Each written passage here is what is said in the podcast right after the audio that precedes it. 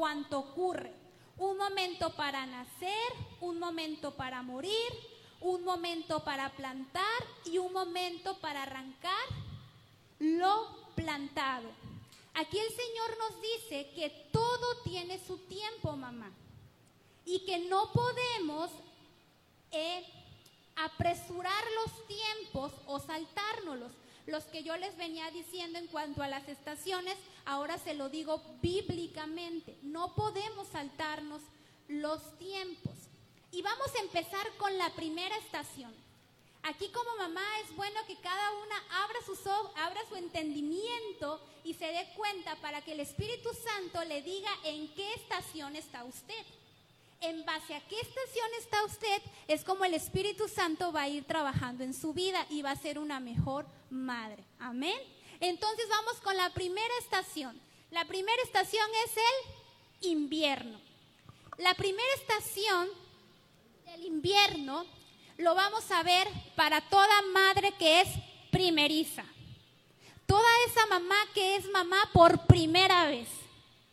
Vamos a ver el invierno. Cuando somos madres por primera vez, vienen tiempos difíciles. ¿Cuántas están de acuerdo? Las que ya pasaron esa estación van a entenderme. Las que están por pasarlo, escuchen. Cuando estamos atravesando como madres la estación del invierno es una estación difícil. ¿Por qué? Porque el invierno es difícil. Como madres, en esa estación tenemos que olvidarnos de nuestro rol de mujer. Tenemos que olvidarnos de nuestros gustos, de lo que deseas, de tu trabajo, del andar siempre arregladita, de ir a fiestas si es que vas o a convivios familiares de irte de viaje. Todo eso se acaba. ¿Por qué se acaba? Porque hay un bebé que depende de ti 24/7. Es decir, las 24 horas del día durante los 7 días de la semana.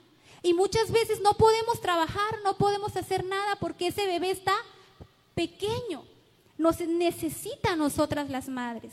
Y son tiempos difíciles, ¿por qué? Porque nos encerramos, Quizás veníamos de una vida de trabajo, eh, veníamos trabajando bastante, veníamos saliendo y nos encontramos en una transición, nos encontramos que es una transición fuerte, porque dejamos de ser mujeres y somos qué?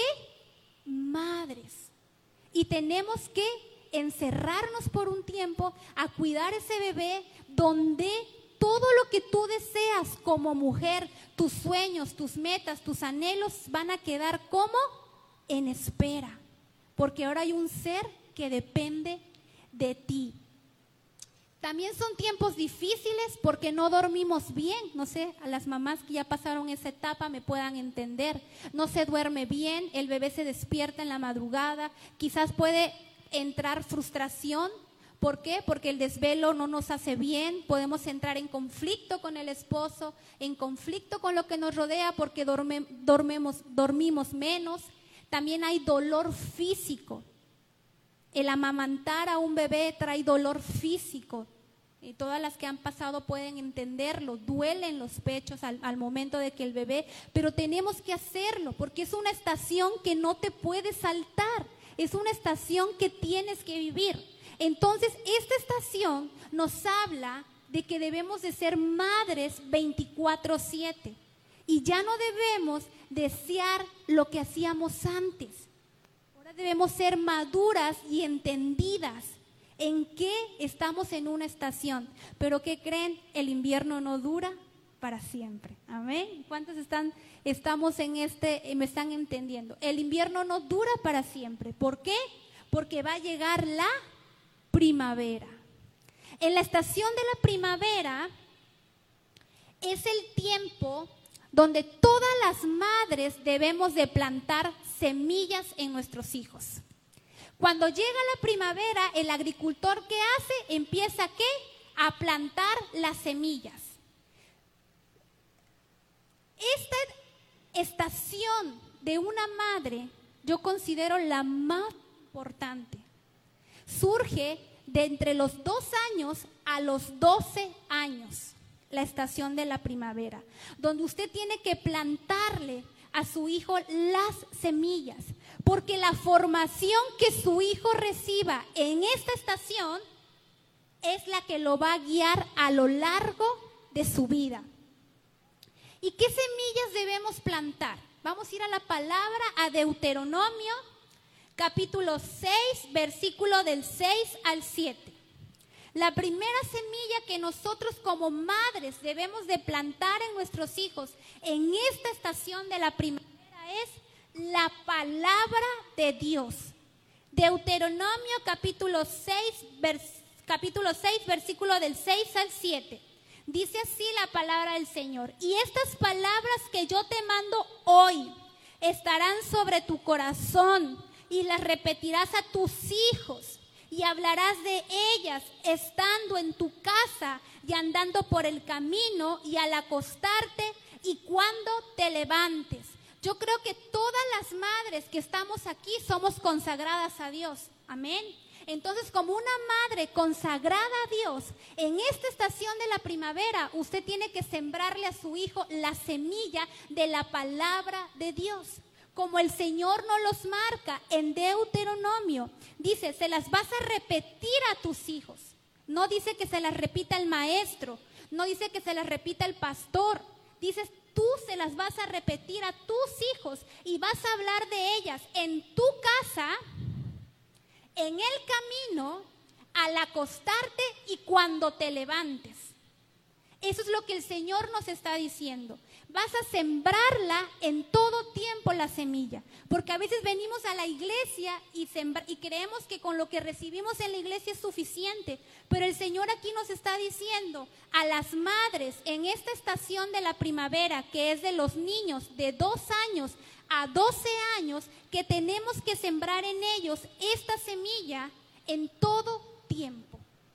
Vamos a Deuteronomio 11, capítulo 11, versículo del 18 al 19. Deuteronomio 11, 18 al 19. Aquí es otra vez el Señor hablándonos a las madres sobre sembrarles esta semilla dice la palabra, grábense estas palabras en el corazón y en la mente, átenlas en sus manos como un signo y llévenlas en su frente como una marca. Yo les estoy leyendo la nueva versión internacional. Enséñaselas a tus hijos y repítanselas cuando estén en su casa y cuando anden por el camino, cuando se acuesten y cuando se levanten. Una vez más el Señor aquí nos está diciendo, mamá, háblale a tu hijo de mi palabra y de mí en todo tiempo. ¿Y por qué tiene que ser esta semilla sembrada en la primavera y no en el invierno o no en el otoño? Porque esta semilla de la palabra de Dios va a ser sembrada en los niños. Dice Proverbios, instruye al niño. Proverbios no dice instruye al adolescente. Proverbios no dice instruye al adulto. Dice instruye al en mis caminos y cuando fuere viejo no se apartará de él.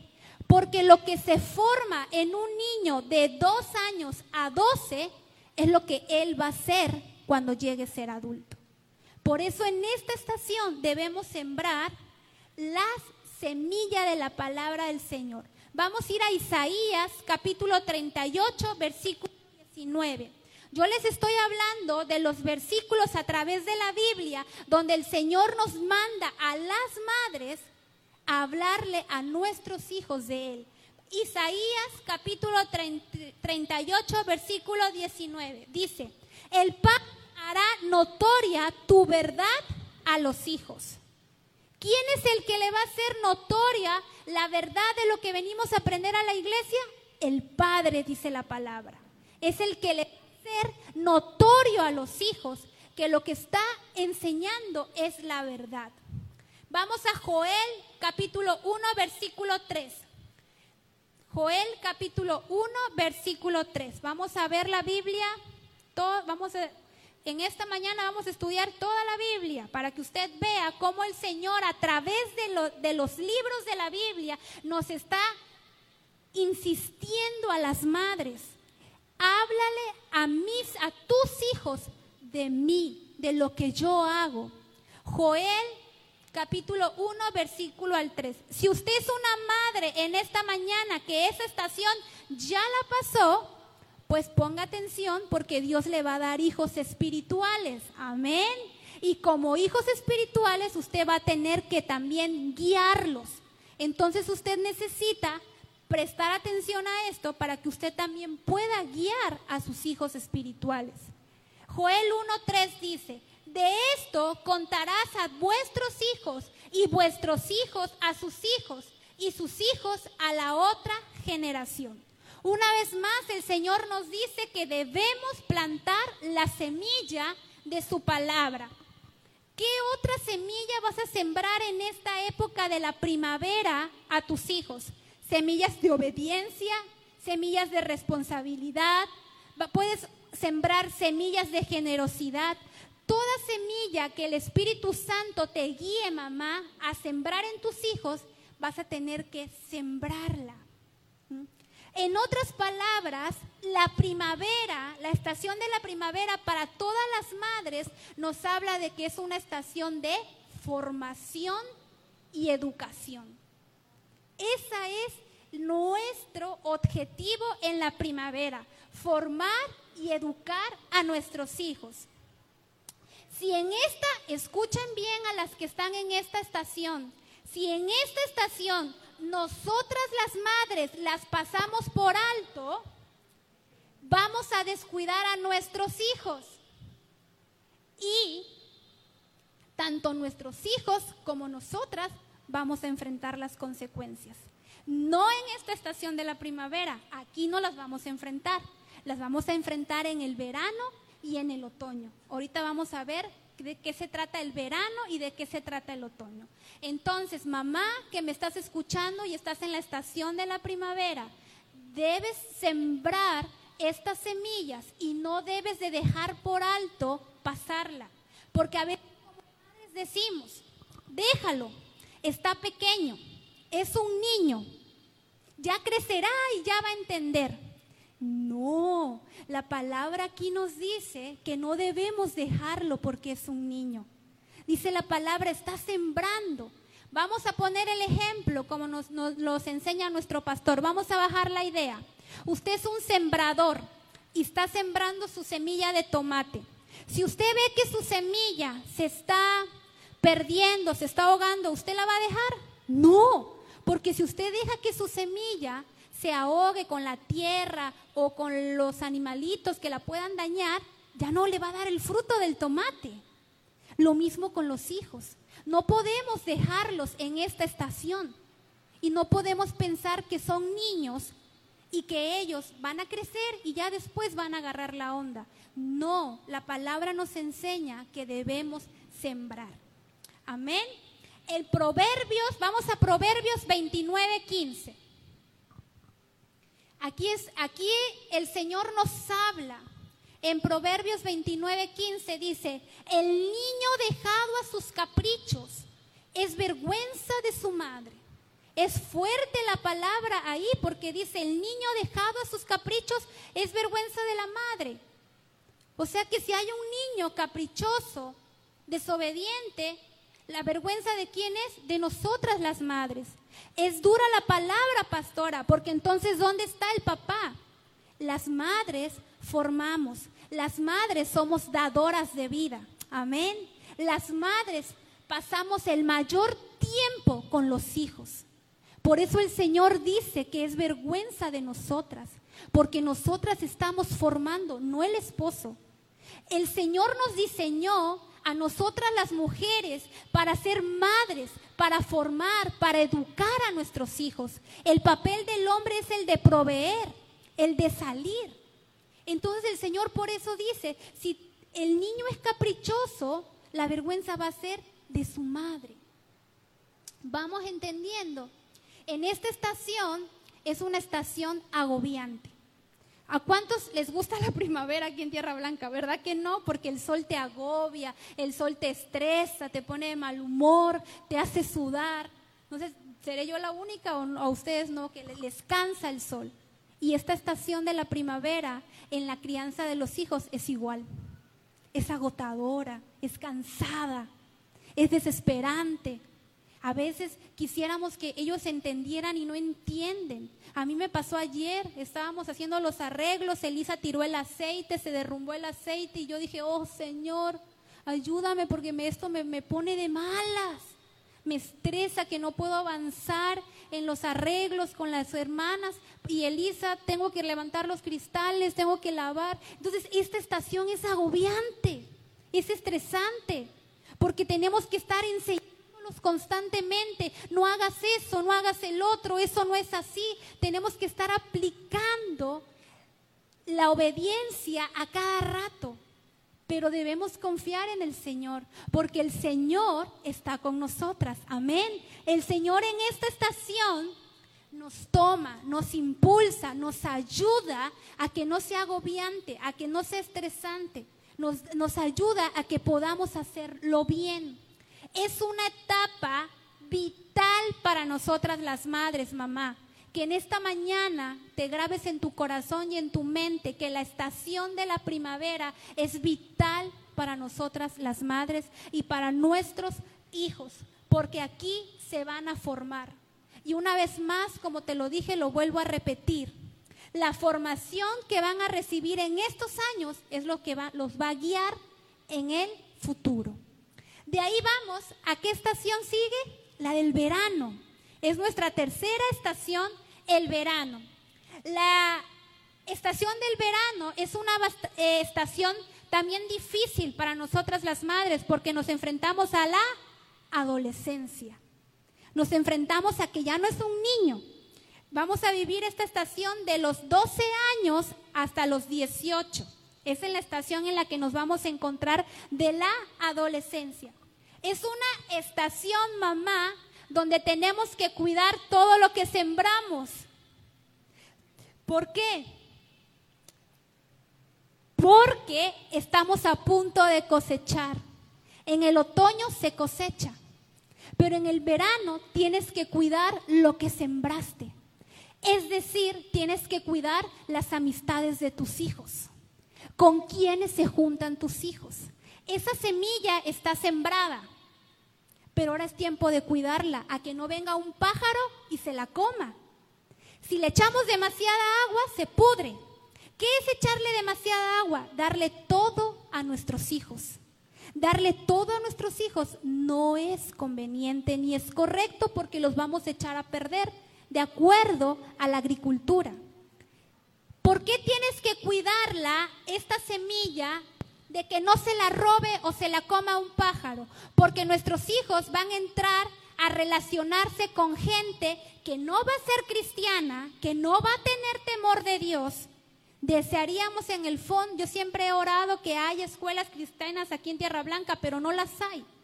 Entonces mis hijas van a estar expuestas, desafortunadamente, a otro tipo de jóvenes que quizás no creen en el Señor, que quizás vienen de familias divididas, vienen acostumbrados al alcohol, a la droga, y va a ser común que se ella, yo no voy a poder evitarle a mi hija esa estación.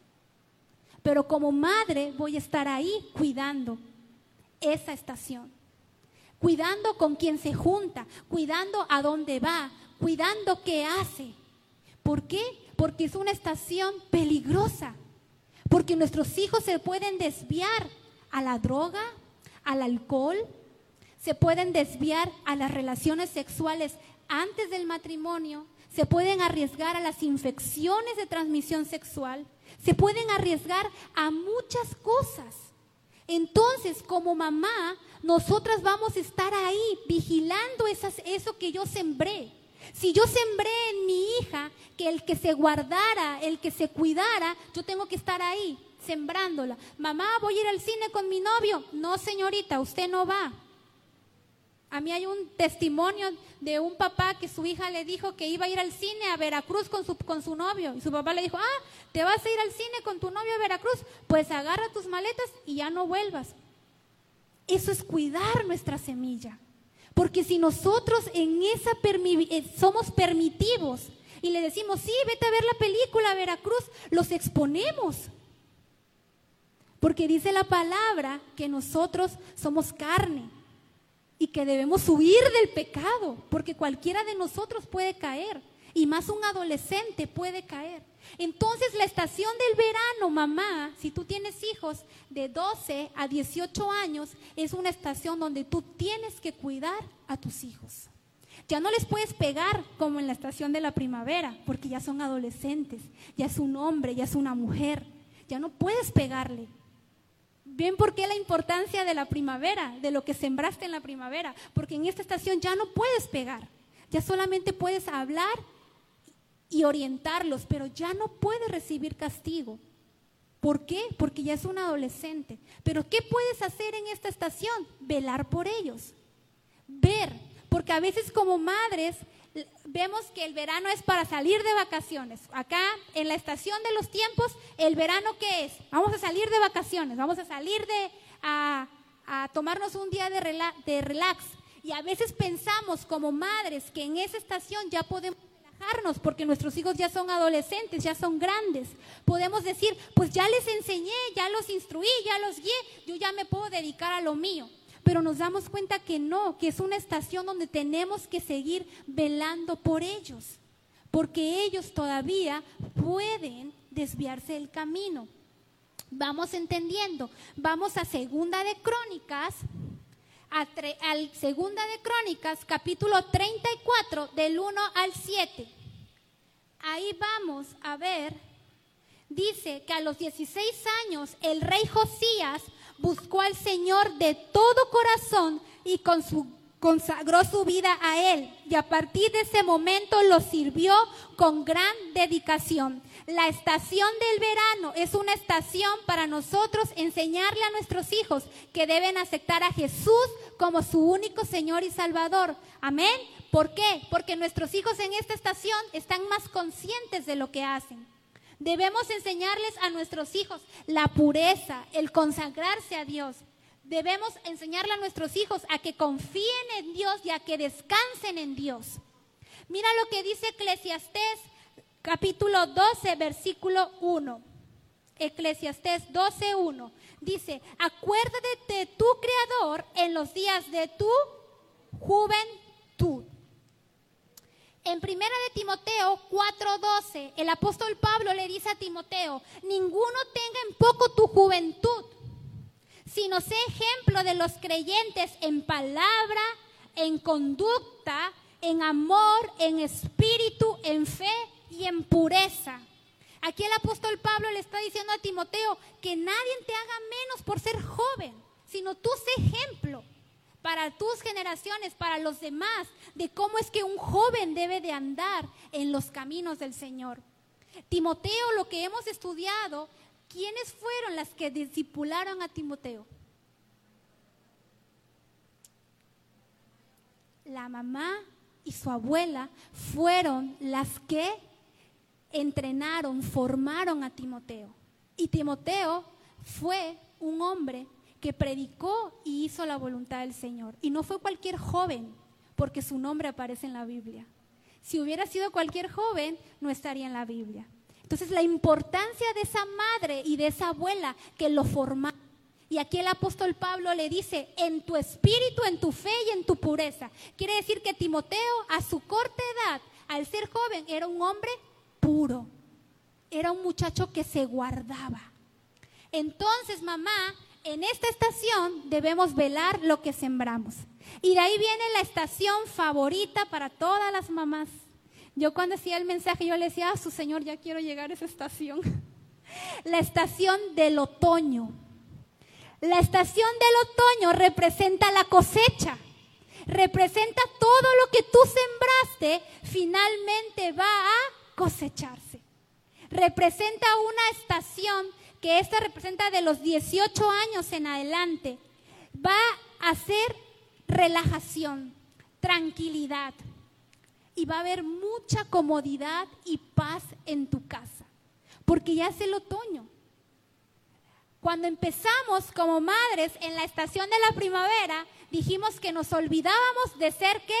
Mujeres, porque nos íbamos a dedicar a qué? A la crianza de nuestros hijos. Pero en esta estación del otoño es una estación hermosa. ¿Por qué? Porque nuestros hijos ya crecieron, nuestros hijos ya están grandes y vamos a poder retomar esos sueños, esas metas que en nuestro corazón hay y que nosotras queremos llevar a cabo, pero que dejamos en espera. ¿Por qué? Por estar cuidando a nuestros bebés. Mira, la estación del otoño es una estación donde tú vuelves a ser mujer 24/7, donde las 24 horas del día y los 7 días de la semana te pertenecen a ti, donde tú ya tienes tiempo para qué? Para estudiar, para hacer las cosas que te gustan. ¿Por qué? Porque los niños ya crecieron. Mira, vamos a ir a la palabra. Necesito que sean rápidos porque vamos a ver varias citas bíblicas donde nos habla de la bendición que es que formemos a nuestros hijos de una manera sabia. Mira lo que dice Proverbios capítulo 10, versículo 1. El hijo sabio alegra al padre. Proverbios 23 del 24 al 25 dice, mucho se alegrará el padre del justo y el que engendra sabio se gozará con él. Alégrense tu padre y tu madre y gócese la que te dio a luz. Dice la palabra, la que te dio a luz, gócese. ¿Qué es gozarse? Estar contentos, estar alegres. Va a haber descanso en nosotras, porque todo lo que sembramos y lo que hicimos, vamos a cosechar descanso. Mira lo que a mí me encantó esto. Porque dice, y gócese la que te dio a luz, dice, el, el, Padre del justo se va a alegrar, el que engendra a un sabio se va a gozar, dice la palabra. ¿Por qué? Porque tú vas a estar tranquila, que tú vas a poder estar en tu casa y quizás tu hijo esté en otro país, en otra ciudad, pero tú vas a estar tranquila porque lo que tú sembraste fue bueno. Y tú sabes que así vengan personas externas a quererle decir que se mete en cosas malas, el niño no lo va a hacer. ¿Por qué? Porque fue lo que tú le formaste, fue lo que tú le enseñaste y es lo que tú vas a cosechar. Es lo que la palabra nos está hablando. El Salmo 127, versículo 4 al 5 dice, como flechas en las manos del guerrero son los hijos de la juventud. Feliz el hombre que con tales flechas ha llenado su aljaba pues no quedará avergonzado al litigar en la puerta de la ciudad con su enemigo. Aquí la palabra nos dice que los hijos son flechas de ese guerrero y que no va a ser avergonzado de sus enemigos, porque esas flechas van a ir directo a ellos. Aquí el Señor nos dice, alégrate, alégrate mamá, alégrate. ¿Por qué? Porque vas a cosechar bien. Eso es lo que, lo que hoy la palabra nos está hablando. Y muchas veces como mujeres, las que ya tienen hijos grandes, piensan que la vida ya acabó. Muchas veces dicen, pues es que mi vida ya acabó, ya nada más me voy a sentar a esperar a que la muerte toque la puerta, porque pues ya, ya hice lo que tenía que hacer, ya crié a mis hijos, ya crecieron y ya se fueron. Pero no, mujer. La palabra nos enseña que no es así. Vamos a ver ejemplos. Hemos tenido, yo les traje tres ejemplos de tres personas que empezaron su vida profesional o empezaron a crecer a la edad de 45 años, 42 y de 70 años. El primer ejemplo que yo te traigo, creo que todos conocen en esta mañana la cadena de pollos Kentucky. Todos la conocen. Él fue un señor que a la edad de 70 años empezó su empresa. Y quiero decirte que hasta el día de hoy tiene 22 mil tiendas alrededor de 150 países del mundo. Nunca es tarde para empezar.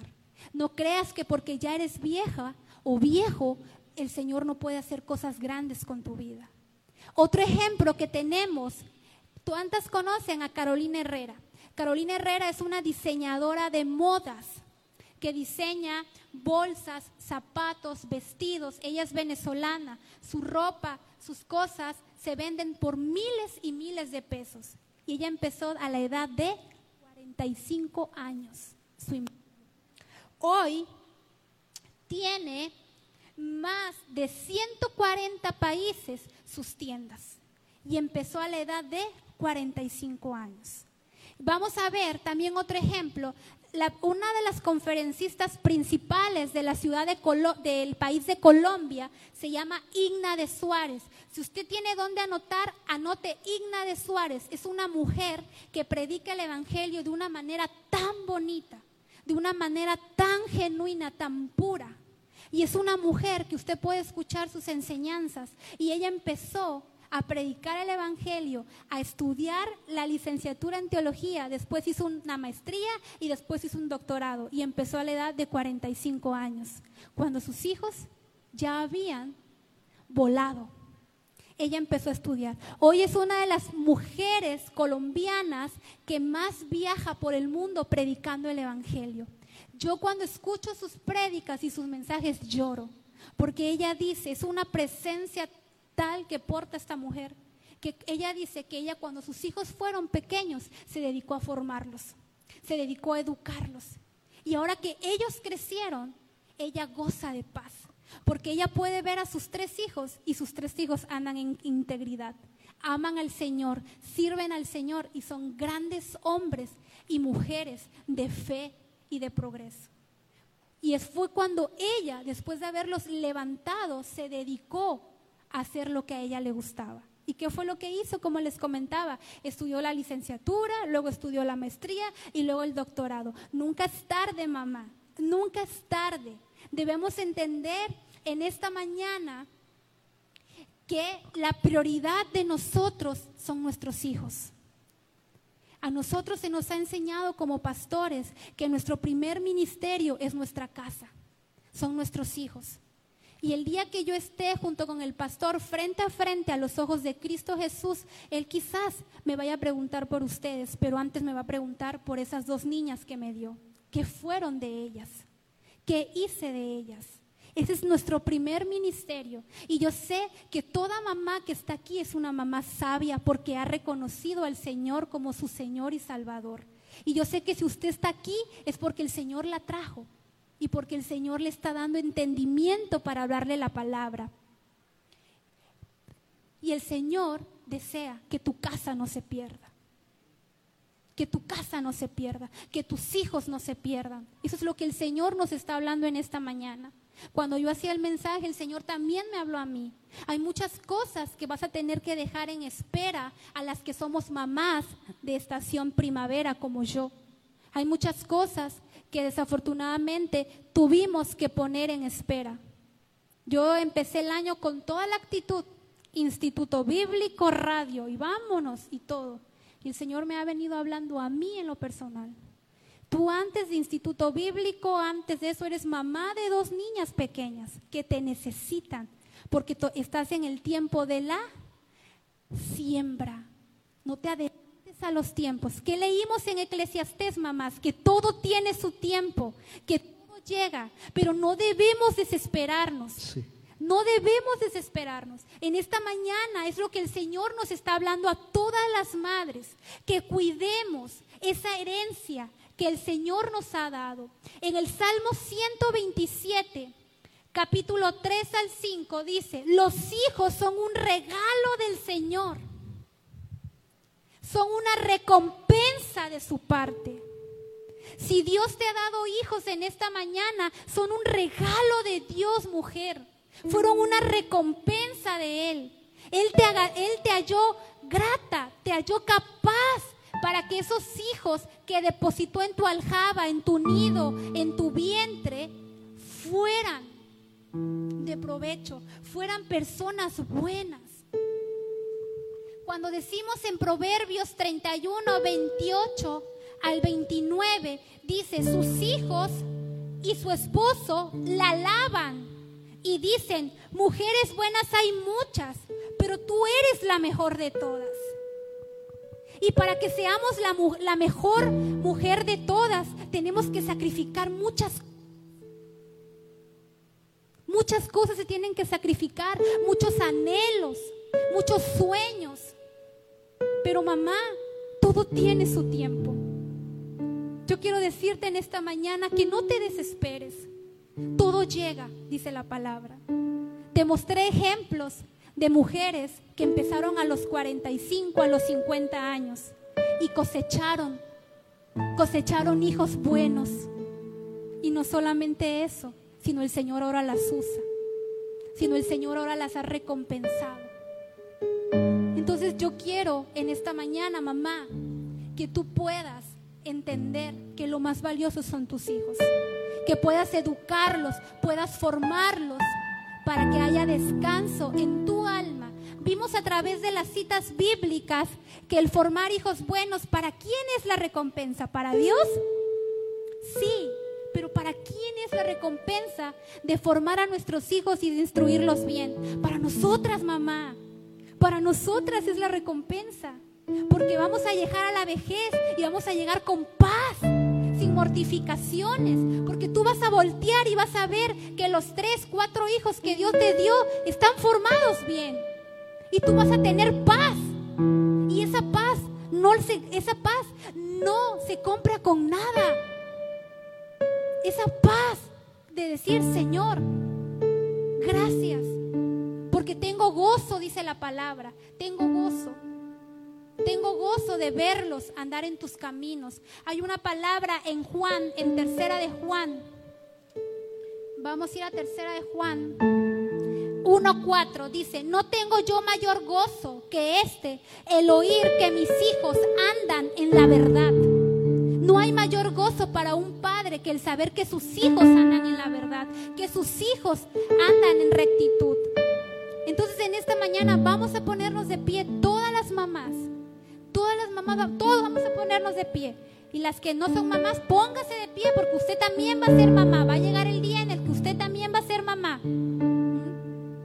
Entonces vamos, espero que este mensaje en esta mañana nos haya quedado a nosotras las mamás claro. Nada es pérdida cuando se tiene hijos. Lo que el Señor puede hacer en eso yo cuando estaba orando, yo sentí como el Señor me dijo, a mí en lo personal, porque cada una debe tener una relación con Dios personal. A mí en lo personal yo le decía, Señor, es la segunda vez que renuncio al instituto bíblico. Y qué casualidad que es por ser mamá. La primera fue porque me embaracé y la segunda es porque, porque la estoy criando. Señor, es la segunda vez. Y yo lloraba, hermana, en mi lugar secreto. Yo decía, ¿por qué, Señor, si sí se puede? Yo sentí como el Señor me dijo, nunca llego tarde. Y lo que puedo hacer contigo hoy, lo puedo hacer mil veces mejor mañana. Mil veces mejor mañana. Pero educa y forma lo que yo te di. Porque no es fácil. Las que somos madres sabemos que el educar y formar no es fácil. Es agobiante, es difícil. Pero el Señor nos ha dotado a cada una de nosotras para hacerlo bien. Entonces yo en esta mañana te animo que no sé en cuál estación estás, pero si estás en la estación del otoño y tus hijos ya crecieron, ya cosechaste, pues entonces qué hermosa estación estás. Porque ya puedes hacer lo que tú quieras, ya puedes dedicarte a lo que a ti te gusta, ya puedes estudiar en el instituto, puedes estudiar tu maestría, tu doctorado, puedes poner tus negocios, puedes hacer muchas cosas. Entonces disfruta de esa etapa vida no se acabó. Tus hijos ya crecieron, ya se fueron, pero tú estás en una muy bonita estación porque el Señor puede hacer grandes cosas con tu vida. El Señor puede darte esa empresa que tanto soñaste y que dejaste en, espera por el ser mamá.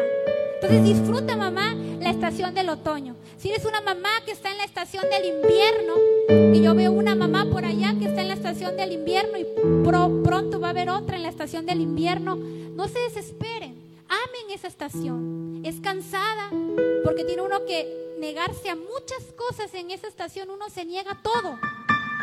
Pero pasa.